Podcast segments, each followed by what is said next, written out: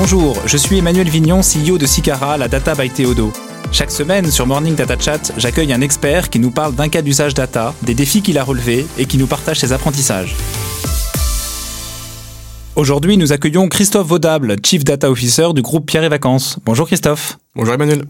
Alors le groupe Pierre et Vacances est le leader du tourisme européen. Il propose des vacances proches de chez vous pour vous retrouver en famille et vivre des expériences qui vous ressemblent. Christophe, je suis très heureux de te recevoir aujourd'hui. Donc tu es actuellement Chief Data Officer pour le groupe Pierre et Vacances Center Parks. Tu diriges une équipe qui compte un peu plus de 40 personnes avec pour mission la mise en œuvre de la stratégie data du groupe. Euh, par le passé, tu es intervenu dans des secteurs variés, e-commerce, VTC, secteur de la défense, enseignement, où tu as pu, euh, où tu as eu l'occasion de, de, designer ou de conduire des plans de transformation euh, de différentes équipes data. Euh, de quoi tu veux nous parler aujourd'hui? Eh ben écoute, je pense qu'on va justement aborder cette problématique de la transformation data au sein des structures euh, qui peuvent être historiques, hein, parce que finalement on a des entreprises en France qui existent depuis maintenant plusieurs dizaines d'années et qui donc ont, un, ont une construction qui s'est faite en dehors de tout, plan data ou de toute vision data au départ, et qui donc aujourd'hui ont besoin de se transformer pour coller aux nouveaux besoins des cas d'usage de, de, la data en l'occurrence. Ok, donc c'est un peu ça qui a créé quelque part le rôle de Chief Data Officer qui n'existait pas tellement il y a quelques années déjà, c'est ça? Tout à fait, ça a été vraiment euh, le moment où je pense les structures se sont rendues compte que euh, on avait affaire à un domaine à part entière qui nécessitait des spécialistes et qui donc ont créé ce poste de Chief Data Officer, hein, donc qui, est encore en train de se, transformer aujourd'hui parce que la fonction n'est pas encore tout à fait mature. Euh, mais en effet, ce, besoin de, prise en compte des, use cases spécifiques ont été, euh, j'ai envie de dire, mis en lumière par la création de ce rôle de Chief Data Officer. Et donc toi, tu as eu l'occasion de le faire plusieurs fois dans ta carrière, c'est ça? Et ça marche tout le temps? Alors, je l'ai fait plusieurs fois dans des sociétés de, de taille et de nature très différentes, hein, de, la start-up en passant par la scale-up jusqu'à euh, l'entreprise de taille intermédiaire. Il euh, y a des problématiques, effectivement, qui sont récurrentes, mais qui prennent des, colorations un petit peu différentes en fonction de la, nature de l'endroit dans lequel tu te trouves. Si on parle effectivement de, plans de transfo, on va plutôt parler de plans de transfo dans des entreprises dites historiques, donc qui existent depuis maintenant un petit moment. Euh, et pour répondre à ta question, est-ce que ça marche tout le temps? Non. Euh, clairement, on, l'a vu, et on l'a vu ensemble d'ailleurs, euh, certains plans de transfo se heurtent, alors d'une part des problématiques techniques, parce qu'il y a un héritage à faire évoluer, et à euh, un héritage également organisationnel, puisque ce rôle de Chief Data Officer qui est récent, il faut lui trouver sa place dans les organisations et c'est souvent aussi là que les problèmes commencent au-delà des simples problématiques techniques. Alors si on donc on, on voit on a deux, deux sujets, un sujet technique et puis un sujet organisationnel. Euh, on commence par lequel? Bah, on va commencer par le, la, la, problématique la plus simple, je pense, la problématique technique. Okay. Euh, on, on l'a vu hein, effectivement le euh, le data lake a vécu pendant dix ans en mode en mode lab où on a essayé de faire des choses, on, s'est trompé, on a réessayé et puis je pense que maintenant on arrive à trouver la bonne formule avec euh, les différents environnements techniques qui peuvent exister pour d'une part autonomiser les équipes euh, data dans la production de leurs de leur livrables, hein, dans leurs reports, leurs analyses, de leurs modèles. Euh, et euh, d'autre part, on a maintenant effectivement des choses qui sont suffisamment simples pour être aussi en partie utilisées par les métiers. Euh, et donc ça, ça change tout. Euh, pour la, le, le, change technique, je dirais, okay. parce que. Mais on, ouais. je, je, je, je, me demande quand même, un, en, en t'écoutant, pourquoi est-ce qu'on a besoin de créer un rôle de Chief Data Officer pour euh, justement mettre en place des technologies nouvelles, alors qu'on construit des data lakes avec des DSI depuis une dizaine d'années, voire plus? Bah, la réponse, je dirais c'est parce qu'on s'est planté depuis dix ans. Euh, C'est-à-dire que c'est justement un petit peu l'objet de, de, notre discussion aujourd'hui. C'est que euh, pendant dix ans, on a essayé, on a vu ce qui fonctionnait, ce qui fonctionnait pas. Euh, et ce qui fonctionnait pas, c'était justement d'aborder euh, ce problème de la data par une vision purement technique. Puisque en réalité, la réponse, elle doit être à la fois technique, à la fois métier, à la fois organisationnelle, c'est un tout. Et on peut pas aborder effectivement la problématique simplement par un biais ou par un autre, parce que sinon, c'est le meilleur moyen de pas avoir les résultats attendus finalement. Et qu'est-ce qui rend difficile le fait que les, DSI puissent se transformer pour justement adresser ce problème organisationnel? Qu'on pourrait imaginer que les DSI finalement évoluent euh, relativement naturellement vers euh, justement la compréhension et, le, fait d'adresser ces problématiques à la fois techniques et organisationnelles. Qu'est-ce qui bloque, qu'est-ce qui rend difficile ces choses-là? Ce qui est difficile, c'est qu'on, je pense qu'on est sur des, euh, pour commencer sur des profils qui sont pas des profils purement IT, encore une fois, pas forcément des profils purement business non plus. Et donc, on est sur des, sur des gens qui sont un petit peu à la, à la croisée des chemins et qui ont des attentes différentes, euh, de ce que peuvent avoir bah, les développeurs de ce que peuvent avoir euh, les personnes marketing, par exemple. Euh, et on est finalement sur une population qu'on peut avoir du mal à intégrer d'un côté ou de l'autre. Euh, et donc, c'est aussi ce qui rend l'équation un petit peu compliquée. D'accord. Et en termes de, de nouvelles technologies, euh, est-ce qu'il y a un enjeu de rapidité? C'est-à-dire, est-ce que, euh, parce qu'on sait que dans les entreprises existantes, c'est souvent des, des, entreprises qui sont difficiles à faire, à faire bouger. Est-ce que tu as un enjeu de, de rapidité pour comprendre et maîtriser ces nouvelles technologies? Alors, un enjeu de rapidité, oui, c'est évident mais cette, euh, cette contrainte de rapidité passe aussi par une contrainte très forte euh, d'autonomie. Il euh, faut bien garder en tête qu'effectivement, une équipe IT et une équipe data ont des contraintes complètement différentes en termes de taux de disponibilité, en termes de, j'ai envie de dire, de, de SLA à apporter. Et donc, de fait, euh, si l'autonomie n'est pas là, si on est obligé de se glisser dans le carcan de, de, ce, les, de ce que sont les contraintes IT, forcément la rapidité n'est pas là et forcément derrière, euh, les métiers, nos clients internes ont besoin d'attendre plusieurs mois euh, pour avoir leur réponse et donc forcément ça ne marche pas. Oui, en fait c'est un problème de temporalité entre, entre deux équipes.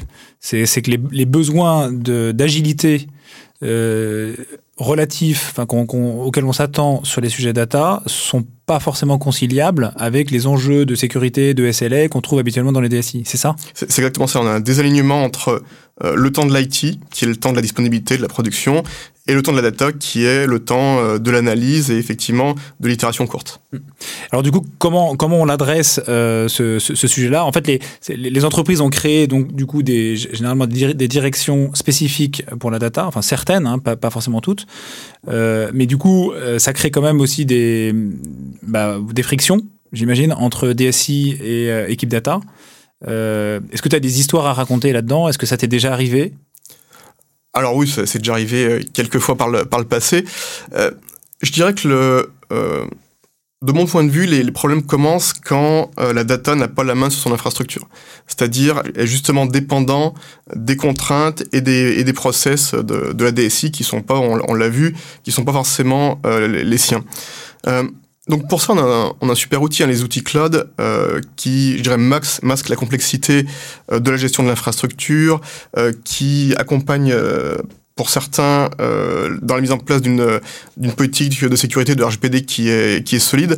Ça, c'est un outil fantastique pour les services data qui sont pas des services qui sont habitués à gérer de l'infrastructure, euh, mais qui donc justement ont un outil qui leur permet vraiment d'être tenus par la main et d'avancer par eux-mêmes. Je me fais un peu l'avocat du diable, mais le est-ce que les outils cloud sont euh, un moyen aussi de faire ce qu'on faisait un peu dans les années 2010, euh, ce que j'appelais le shadow IT Alors oui et non.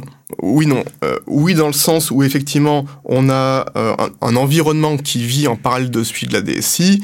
Non, dans le, dans le sens où, bien évidemment, il faut aussi se conformer euh, je dirais, aux guidelines de sécurité. Euh, on a un bac à sable, mais euh, ce bac à sable, il doit être sécurisé et il doit être viable pour le groupe. Évidemment, on peut pas se permettre de construire des environnements complètement décorrélés de toute politique de sécurité ou toute politique de, de respect de la vie privée, par exemple. Oui, d'accord. Donc ça se fait dans les règles de l'art quand même. Exactement.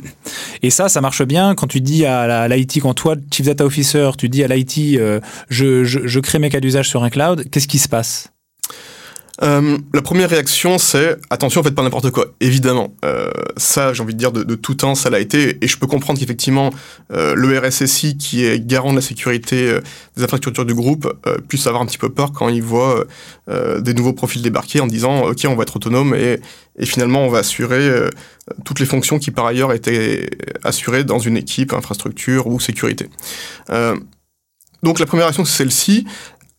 Je dirais dans un deuxième temps, euh, le but c'est d'engager bah, évidemment la discussion, montrer pas de blanche, montrer qu'on va se conformer aux, contraintes de sécurité, aux contraintes euh, FinOps aussi maintenant, parce que c'est comme une, une dimension importante de l'exploitation des, infrastructures cloud. Euh, et donc je dirais que le, dialogue s'apaise au fur et à mesure quand on montre que finalement on a parfaitement conscience des contraintes qui peuvent exister à tous ces niveaux-là et que évidemment on va faire tout le possible pour s'y conformer. Alors tu as parlé de, la logique FinOps. Derrière la logique FinOps, il y a une logique finance. euh, derrière la logique finance, il y a une logique de budget. On sait bien que nos entreprises sont, euh, en fait, fait, une entreprise, c'est avant tout un équilibre entre différentes forces euh, et notamment au niveau des budgets. Donc en fait, les entreprises, avant que les, équipes data existent, elles avaient leur équilibre en disant, bah voilà, j'alloue une certaine partie du budget à la DSI, j'alloue une autre partie du budget au marketing, etc., etc. Quand tu as une autre équipe qui arrive, une équipe data, euh, comment ça se passe? Est-ce que l'équipe data, d'abord, est-ce que le chief data officer est membre du COMEX ou doit, devrait être membre du COMEX? Ça, c'est une question intéressante. Est-ce qu'il a un budget? Est-ce que le budget, il est comparable euh, à la partie IT euh, Et puis, s'il n'a pas de budget, comment il fait en fait pour faire, pour dérouler et délivrer la feuille de route que lui demande la direction générale? Alors, beaucoup de questions. Beaucoup de questions et vastes questions. Euh, la première, je pense que c'est celle que tous les CDO qui nous écoutent euh, se sont posées un jour. Est-ce que le CDO doit être, doit être membre du COMEX? Euh, Ça, je dirais qu'on qu'on est vraiment sur une question qui touche à la maturité du, de la société dans l'exploitation de ces données. Euh, je m'explique généralement, la première, la première étape de mise en place hein, d'une direction data, ça passe justement par la construction de l'environnement technique, donc du fameux bac à sable qui va permettre après d'exploiter la donnée, de faire les analyses et, de, faire les, modèles.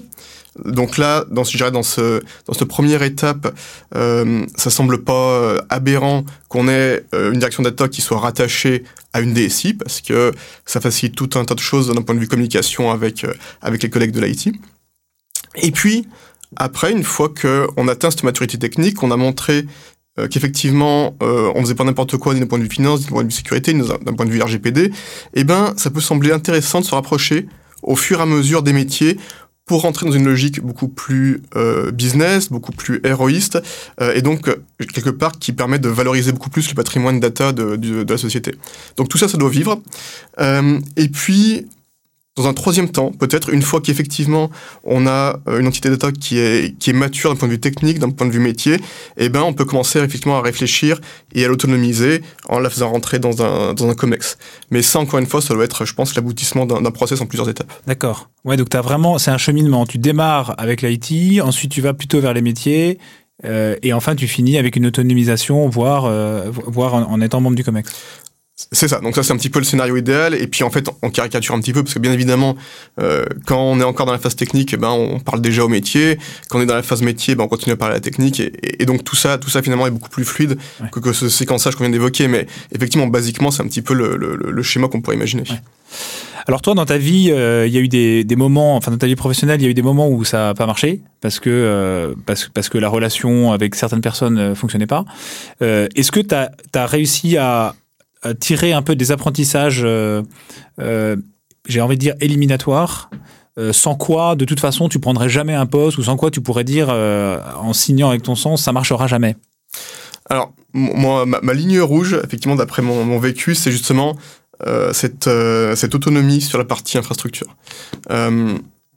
effectivement, par, par, le passé, on a, j'ai pu connaître des situations où euh, l'entièreté de notre infrastructure était dé dé déléguée à l'IT, et, et, tout ça finalement remettait en lumière le problème de temporalité qu'on évoquait au début, c'est-à-dire eh ben, effectivement des besoins en infrastructure côté data qui évoluent finalement assez, assez fréquemment dans le temps, euh, des équipes IT qui, euh, pour tout un, tout un, tas de bonnes raisons, sont pas disponibles pour, euh, pour nous accompagner, et donc tout ça crée de la latence, de la frustration, et puis après même d'un point de vue euh, des équipes, eh ben, ça engendre du turnover, etc. Donc ça c'est une situation qui pour moi, en tout cas, ne serait plus acceptable dans le, dans le futur parce que ça, ça bloque tout le reste. Et ça t'est arrivé de refuser des jobs à cause de ça?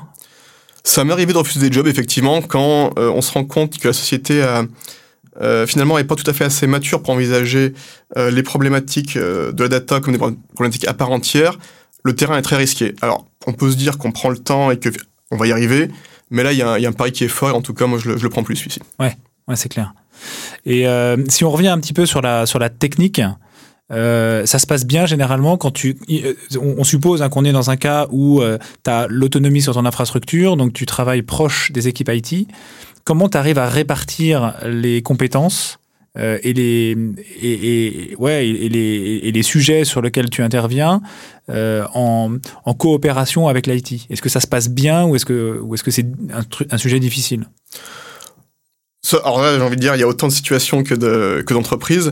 Euh, si je prends la situation à, à, date chez Pierre et Vacances, ça se passe plutôt très bien parce qu'effectivement, on a un IT qui est euh, super ouvert justement aux problématiques data, euh, qui par ailleurs ont déjà établi des standards à la fois de sécurité, de FinOps, qui sont matures et qui donc peuvent nous accueillir très sereinement finalement, nous intégrer très sereinement dans, dans leur process.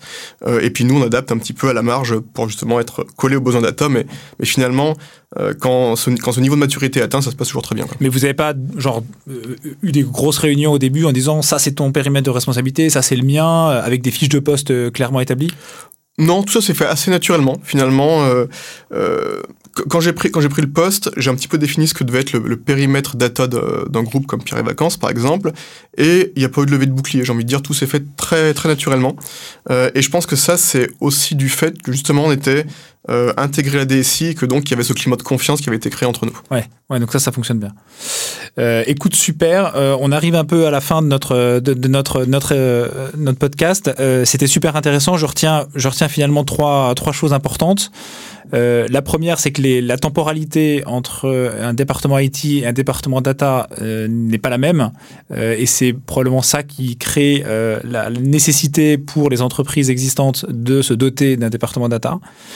Euh, la deuxième, c'est la ligne rouge hein, que, tu as évoquée, euh, qui, qui est qu'un, pour qu'un département data puisse fonctionner, il faut avant tout avoir la main sur son infrastructure. Euh, et enfin, le troisième sujet qui est le, le, le chemin de maturité des entreprises, euh, où finalement un département data doit démarrer euh, en étant, enfin, c'est pas forcément euh, une vérité universelle, mais en tout cas c'est ton expérience qui parle et qui dit que la, la, première étape c'est de démarrer en coopération forte avec l'IT, ensuite d'aller plutôt voir les métiers pour valoriser beaucoup plus la data qui est à disposition des entreprises, et enfin pourquoi pas dans une troisième étape avoir un département data qui serait euh, voilà, très autonome euh, avec potentiellement un siège au COMEX. Tout à fait. Super. Écoute, merci beaucoup Christophe pour cet échange, c'était passionnant. Merci Manuel, merci pour l'invitation. Vous venez d'écouter Morning Data Chat, le podcast qui vous accompagne dans une utilisation meilleure et efficace de vos données. Retrouvez-le en intégralité sur le site sicara.fr. Nous vous donnons rendez-vous prochainement pour un nouvel épisode. Sicara, la data by Théodo.